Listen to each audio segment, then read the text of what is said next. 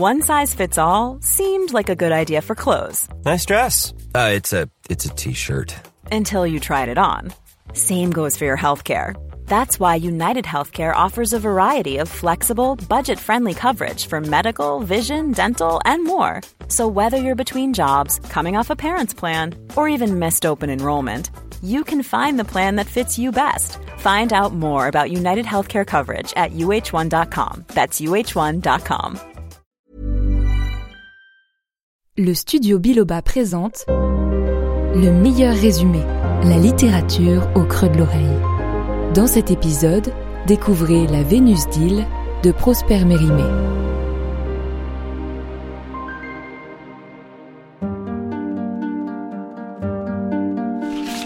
Avant de vous raconter l'histoire de la Vénus d'Île, juste un mot pour vous dire que dans l'œuvre originale, ce récit est raconté à la première personne par un voyageur que l'on sait féru d'archéologie.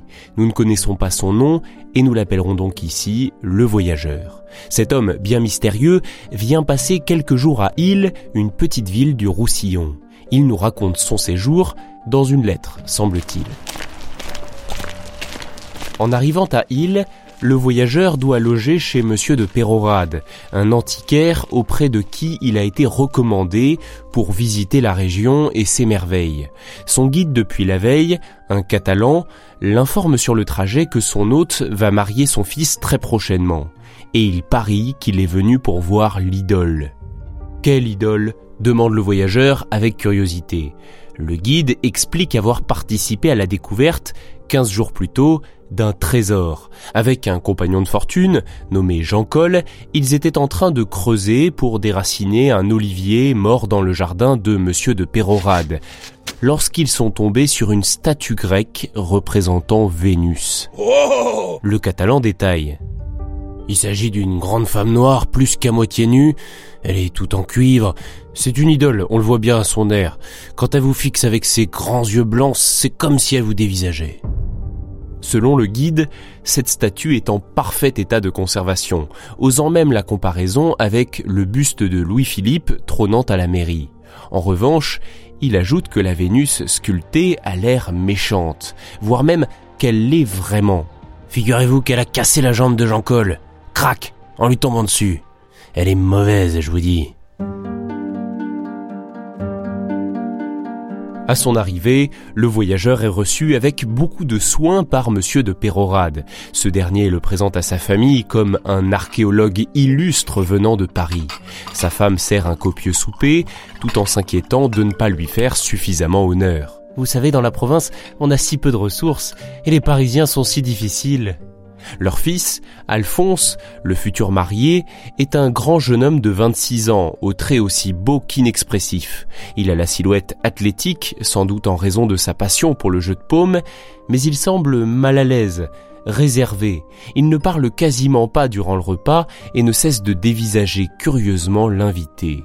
Monsieur de Pérorade, lui, ne semble pas gêné que le voyageur, un étranger parisien, soit présent au mariage de son fils. Au contraire, il s'excuse d'embarrasser son invité avec une noce de province, qui, en plus, se déroulera sans balles car la mariée est en deuil d'une tante dont elle hérite. Une fois le couple marié, il promet de lui faire découvrir le Roussillon. Il évoque enfin la surprise qu'il lui réserve le lendemain. Le voyageur avoue avoir déjà été informé de l'existence de la Vénus de bronze. Si monsieur de Pérorade refuse d'en dire davantage, sa femme quant à elle exprime clairement son aversion pour cette statue qui a blessé Jean Col.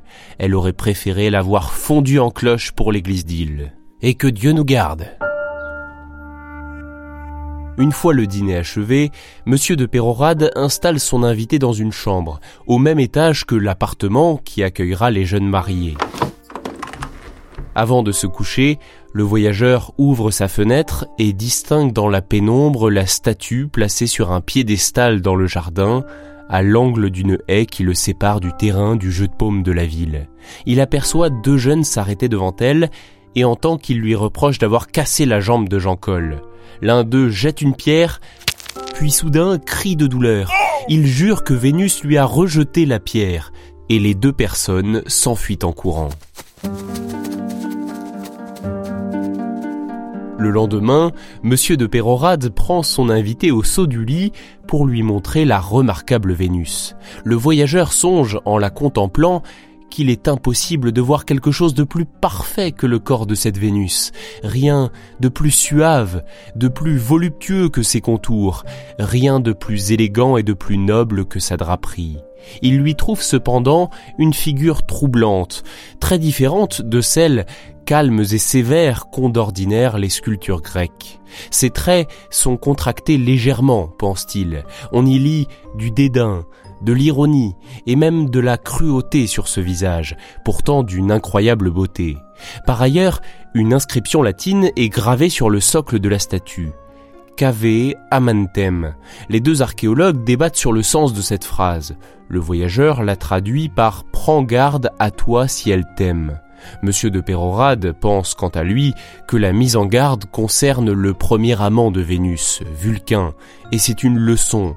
Malgré sa beauté et son air dédaigneux, elle avait un forgeron, un vilain boiteux pour amant. Et regardez, on aperçoit ici une seconde inscription. Une autre phrase latine est gravée sur le bras droit de la statue. Elle pourrait donner des indications sur la provenance de cette Vénus. Mais comme elle est en partie effacée, les deux archéologues sont en désaccord une nouvelle fois sur ce qu'elle pourrait signifier. Plus tard, le voyageur a l'occasion de converser aussi un peu avec Alphonse, le futur marié. Au fil de la discussion, ce dernier laisse entendre que cette union, malgré la beauté de sa promise, mademoiselle de Puygarrigue, le rendra heureux surtout parce qu'elle est riche, parce qu'elle a hérité de sa tante.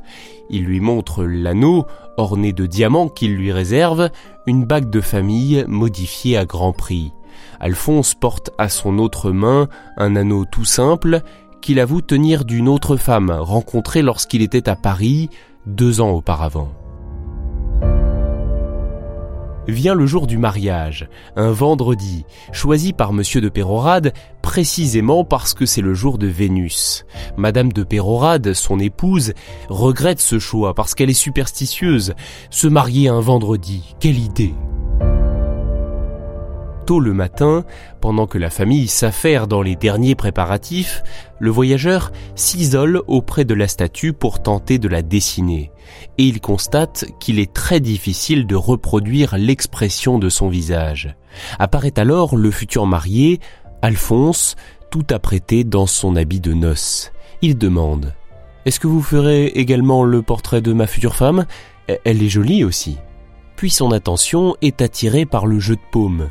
En attendant ses parents, il ne résiste pas à disputer quelques balles avec des muletiers espagnols qui jouent sur le terrain à côté.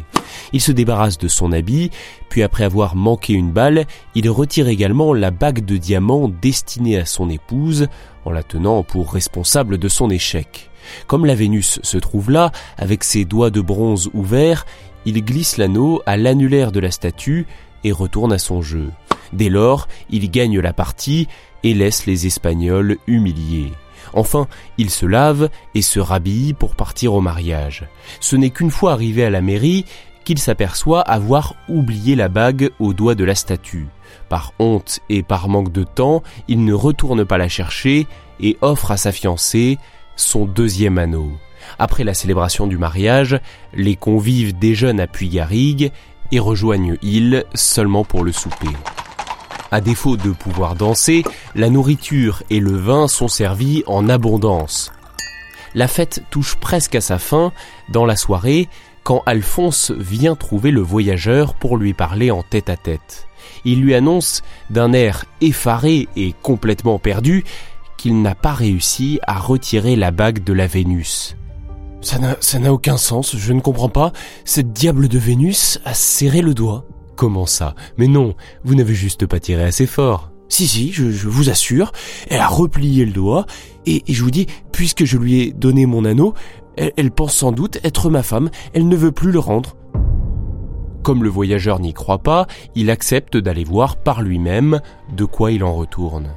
La nuit pluvieuse le dissuade cependant d'y aller de suite, il remet cette affaire au lendemain et monte se coucher.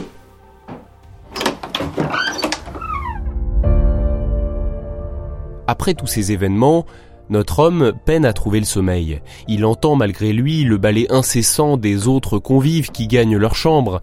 Il reconnaît les pas du cortège qui conduit la mariée dans la suite nuptiale, puis résonne ensuite dans l'escalier et le couloir des pas lourds qui font craquer fortement le bois sur leur passage.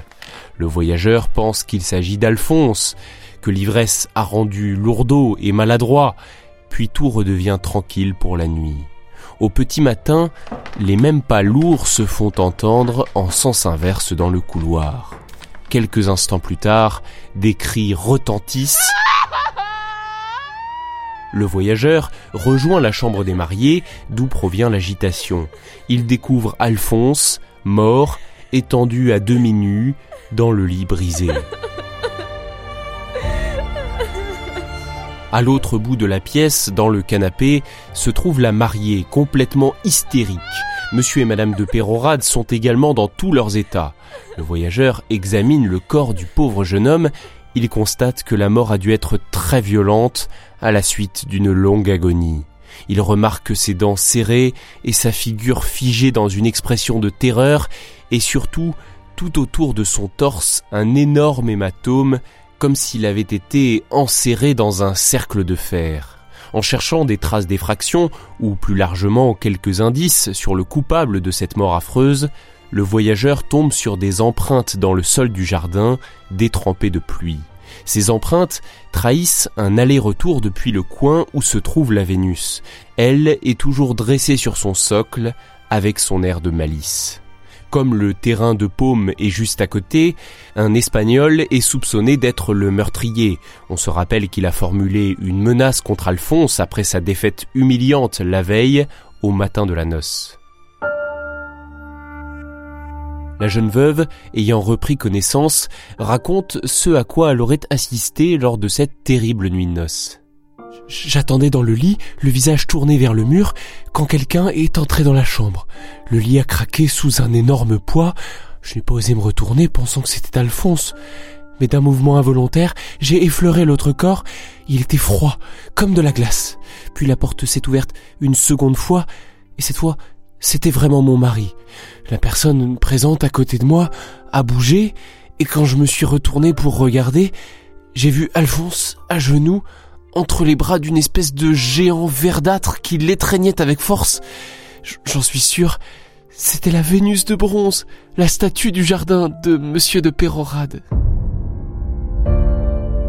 À ce spectacle, la femme dit s'être évanouie pour ne se réveiller qu'au petit matin et voir la statue maléfique se lever dans la chambre, laisser tomber le cadavre d'Alphonse et quitter la pièce d'un pas lourd. En entendant ce récit, tout le monde pense que la veuve est devenue folle. Cependant, l'espagnol est innocenté. Ses pas ne correspondent pas aux empreintes du jardin et de toute façon, il a un alibi. La nuit du meurtre, il était occupé à soigner une de ses bêtes. Ainsi, lorsque le fils Pérorade est enterré, sa mort demeure inexpliquée. C'est sur cette fin tragique que le voyageur quitte île et son hôte, monsieur de Pérorade, anéanti par ce malheur qui a frappé sa famille. Il meurt de chagrin quelques mois plus tard. Le voyageur, narrateur de cette histoire, termine par un post-scriptum que voici. PS. Mon ami Monsieur de P vient de m'écrire de Perpignan que la statue n'existe plus. Après la mort de son mari, le premier soin de Madame de Pérorade fut de la faire fondre en cloche et sous cette nouvelle forme, elle sert à l'église d'Île. Mais, ajoute Monsieur de P, il semble qu'un mauvais sort poursuive ceux qui possèdent ce bronze. Depuis que cette cloche sonne à Île, les vignes ont gelé deux fois. Voilà pour cette histoire écrite par Prosper Mérimée et publiée en 1837. En une minute, je vous donne quelques clés de lecture. La Vénus d'Île est une nouvelle qui se déroule à Île-sur-Tête, une petite ville des Pyrénées-Orientales. C'est un texte hybride, à la fois fantastique, réaliste et classique, écrit pourtant en pleine période littéraire romantique. C'est sans doute l'œuvre la plus célèbre de Mérimée. Il la décrivait lui-même comme son chef-d'œuvre. Et cela, certainement parce qu'il y a un suspense savamment entretenu. Cela passe notamment par ce mystérieux voyageur dont on sait peu de choses, qui est le narrateur de cette histoire. Attention, il est important de préciser que la version audio que vous venez d'entendre est une adaptation de l'œuvre. L'histoire est la même, mais elle est présentée différemment puisque nous ne sommes pas dans la tête du narrateur et certains dialogues ont dû être réécrits. Il faut compter environ une demi-heure, trois quarts d'heure pour lire la Vénus d'Île et je ne peux donc que vous recommander chaudement de vous y plonger. Cela vous permettra de découvrir par vous-même la plume de Prosper Mérimée. Merci en tout cas d'avoir écouté cet épisode du meilleur résumé. J'espère qu'il vous a plu. Si c'est le cas, abonnez-vous à ce podcast et mettez-lui 5 étoiles sur votre application d'écoute si c'est possible et éventuellement un bon commentaire. Ça fait toujours plaisir. Très bonne journée à tous et à bientôt. Cet épisode a été coécrit par Candice de Gatine et Gabriel Massé. Il vous a été présenté par Gabriel Massé. C'est une production du studio Biloba plus de podcasts à découvrir sur studiobiloba.fr.